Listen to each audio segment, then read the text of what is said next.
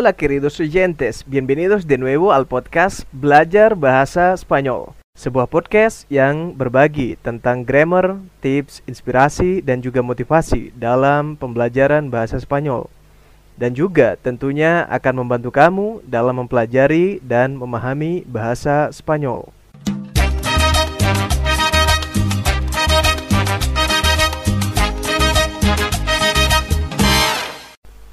Hola amigo, ¿cómo estás? Que tengas un buen día. Semoga harimu menyenangkan. Tentu saya juga berharap kamu masih dan tetap bersemangat untuk belajar bahasa Spanyol di channel ini tentunya. Selamat datang bagi kamu yang baru pertama kali join di channel belajar bahasa Spanyol ini. Semoga kamu suka dan menikmati materinya. Jangan lupa subscribe, like, dan share ya. Dan dukung terus channel Belajar Bahasa Spanyol ini. Tak lupa juga saya mau ingatkan, sebelum mulai belajar, kamu bisa cek episode-episode sebelumnya untuk tahu materi apa yang sudah saya buat di channel ini. Yang pasti, materinya bisa kamu gunakan untuk belajar dan memahami tata bahasa Spanyol. Amigo, pada episode sebelumnya, kamu sudah belajar cara memperkenalkan diri dalam bahasa Spanyol. Pada episode ini, sesudah kamu memperkenalkan diri, kamu akan belajar untuk mengucapkan harapan atau doa sebagai penutup percakapan, sebagai ucapan selamat untuk momen tertentu yang tentunya di bahasa Spanyol. Jadi, jangan skip episode ini ya dan ikuti sampai selesai materinya. Saya juga mau ingatkan sekali lagi, kamu bisa mendownload materi episode ini secara gratis di link yang ada di kolom deskripsi supaya kamu bisa lebih paham materi belajar bahasa Spanyol di episode ini. Bueno, kita mulai belajar materinya sekarang. Vamonos! Biasanya, sebuah percakapan itu diawali dengan kalimat pembuka, seperti sapaan. Bagi kamu yang lupa untuk kalimat sapaan itu seperti apa strukturnya, kamu bisa cek di episode 6 dari podcast Belajar Bahasa Spanyol yang berjudul Los Saludos y las despedidas. Oke? Bueno, kita lanjutkan. Di bahasa Spanyol, ucapan-ucapan pengharapan atau doa disebut dengan los deseos. Pertanyaannya, kenapa kita perlu belajar los deseos? Jadi, los deseos ini merupakan salah satu cara untuk mengakarapkan diri dengan orang lain atau dengan lawan bicaramu. Dengan ucapan ini, maka kamu terkesan lebih care atau perhatian kepadanya. Selain itu, ucapan tersebut menunjukkan sikap sopan santun dan tata kerama dalam pertemuan ataupun dalam percakapan. Nah, sekarang kamu paham kan tujuan belajar Los Deseos ini? Yuk kita mulai pelajarannya. Kita mulai dari kalimat ucapan yang paling umum. Bale?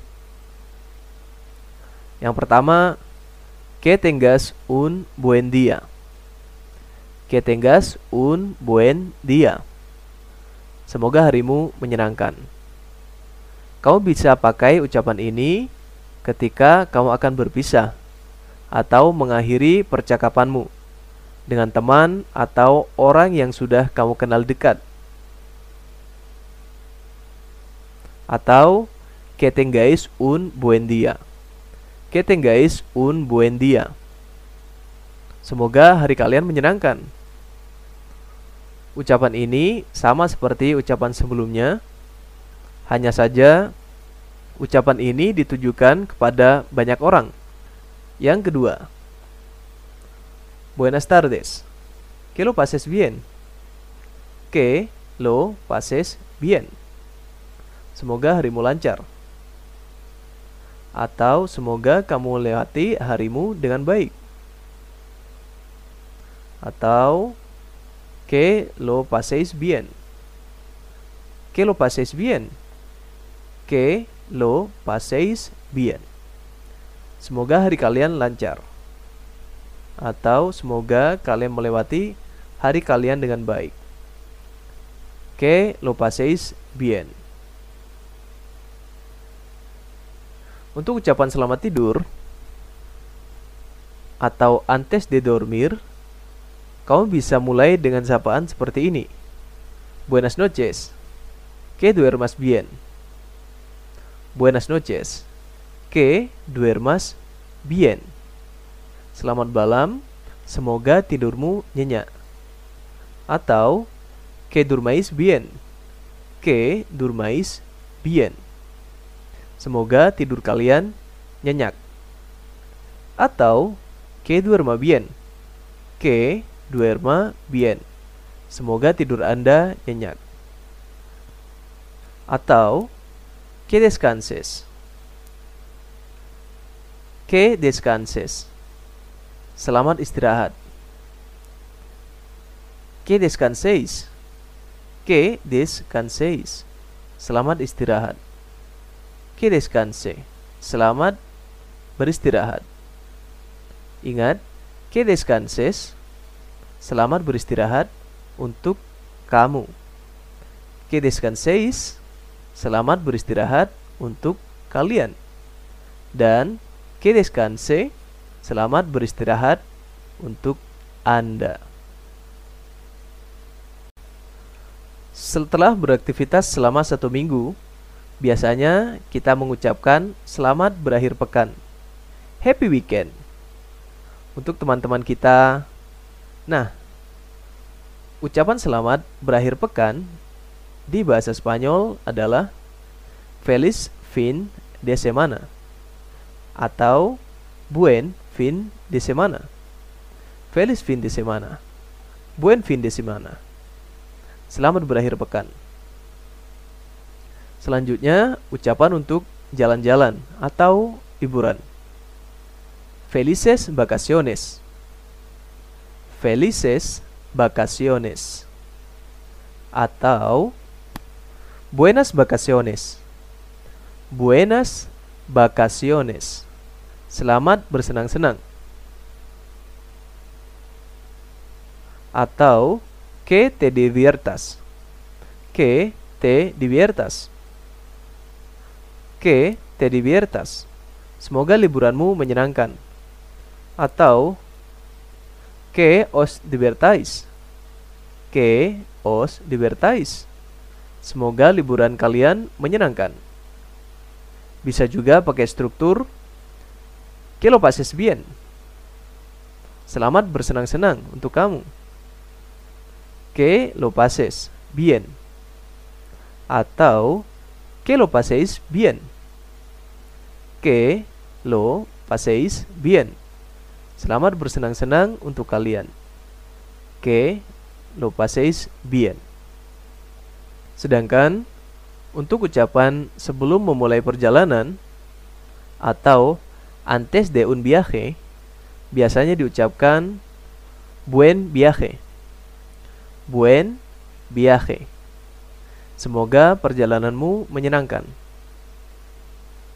Atau bisa juga pakai struktur ini. Que lo pases bien. Que lo pases bien. Kita lanjutkan ya. Sekarang ketika kita akan mengucapkan selamat makan. Di bahasa Spanyol, ucapan yang paling sering diucapkan adalah buen apetito. Selamat makan. Buen apetito. Dipakai untuk situasi umum, untuk makan pagi, siang, ataupun makan malam. Ada juga que aproveche. Que aproveche. Artinya selamat menikmati makananmu. Atau selamat menikmati makanan kalian. Buen provecho. Selamat menikmati makanan. Buen provecho. Jadi, kamu bisa milih buen apetito, que aproveche, atau buen provecho. Pues, lalu bagaimana dengan ucapan selamat ulang tahun? Biasanya diucapkan felicidades. Selamat ya. Cumpleaños feliz atau yang paling umum feliz cumpleaños. Feliz cumpleaños. Untuk nama yang berulang tahun, kamu bisa tambahkan di belakang ucapan Feliz cumpleaños Romeo. Feliz cumpleaños Romeo. Selamat ulang tahun Romeo. Nah, selanjutnya kita akan belajar tentang ucapan atau doa. Bagi seseorang yang akan ujian atau melakukan sebuah pekerjaan, kamu bisa mengucapkan suerte, suerte, atau mucha suerte, mucha suerte. Semoga berhasil. Bisa juga que te salga bien que te bien. Semoga yang terbaik buat kamu. Lalu, bagaimana cara mengucapkan ucapan-ucapan untuk keagamaan dengan konteks di Indonesia dalam bahasa Spanyol? Mari kita belajar. Ucapannya seperti ini. Feliz Navidad. Feliz Navidad. Selamat merayakan Natal. Feliz Navidad. Selamat Natal. Eid Mubarak. Eid Mubarak. Selamat Lebaran atau selamat Hari Raya Idul Fitri. Eid Mubarak. Nah, pas banget sekarang suasananya mau lebaran atau mau merayakan Hari Raya Idul Fitri. Jadinya kamu bisa pakai ucapan ini ke temanmu yang muslim. Feliz Ramadan. Feliz Ramadan. Selamat merayakan bulan Ramadan. Feliz Dia de Vesak. Feliz Dia de Vesak. Selamat Hari Raya Waisak dan lain sebagainya. Untuk ucapan-ucapan hari raya keagamaan yang lain, kamu bisa tambahkan lewat komen di kolom komentar ya. Selanjutnya, yang terakhir nih. Bagaimana ucapan selamat tahun baru di bahasa Spanyol? Ya, Feliz Año Nuevo. Feliz Año Nuevo. Selamat tahun baru. Kau bisa juga tambahkan mis mejores deseos para el año nuevo mis mejores deseos para el año nuevo. Saya berharap yang terbaik untuk tahun baru ini. Feliz año nuevo. Mis mejores deseos para el año nuevo. Muy bien, amigo. Sekarang kita latihan ya. Coba kamu jawab pertanyaan-pertanyaan berikut ini ya. Satu. Apa yang kamu ucapkan ketika kamu bertemu dengan temanmu. 2. Apa yang kamu ucapkan ketika kamu akan berpisah dengan atasanmu? 3. Apa yang kamu ucapkan ketika temanmu akan berlibur atau jalan-jalan? 4. Apa yang kamu ucapkan ketika kamu dan teman-temanmu akan makan malam? 5. Apa yang kamu ucapkan ketika ibumu sedang ulang tahun? 6. Apa yang kamu ucapkan ketika teman-teman kerjamu pesta tahun baru? 7. Apa yang kamu ucapkan untuk temanmu yang akan tes pekerjaan? 8. Apa yang kamu ucapkan untuk pacarmu yang sudah ngantuk dan mau tidur? 9. Apa yang kamu ucapkan sesudah bekerja di hari Jumat? Muy bien. Amigo, kalau kamu berkenan, silahkan kirimkan jawabanmu ke email belajar bahasa Spanyol at gmail.com belajar bahasa Spanyol at gmail.com Gimana? Belajar los deseos mudah kan? Karena kemampuan bahasa itu adalah pembiasaan, maka jangan bosan-bosan untuk terus membiasakan diri untuk belajar bahasa. Karena kalau tidak kita biasakan, biasanya mudah banget untuk lupa. Bien, sampai di sini dulu untuk pelajaran episode ini ya. Silahkan subscribe, follow, like, dan share. Dan tentunya tunggu episode-episode selanjutnya. Pues, yo soy Romy de Indonesia y los espero en el próximo episodio. Cuídense mucho, pásenla chido y nos vemos la próxima.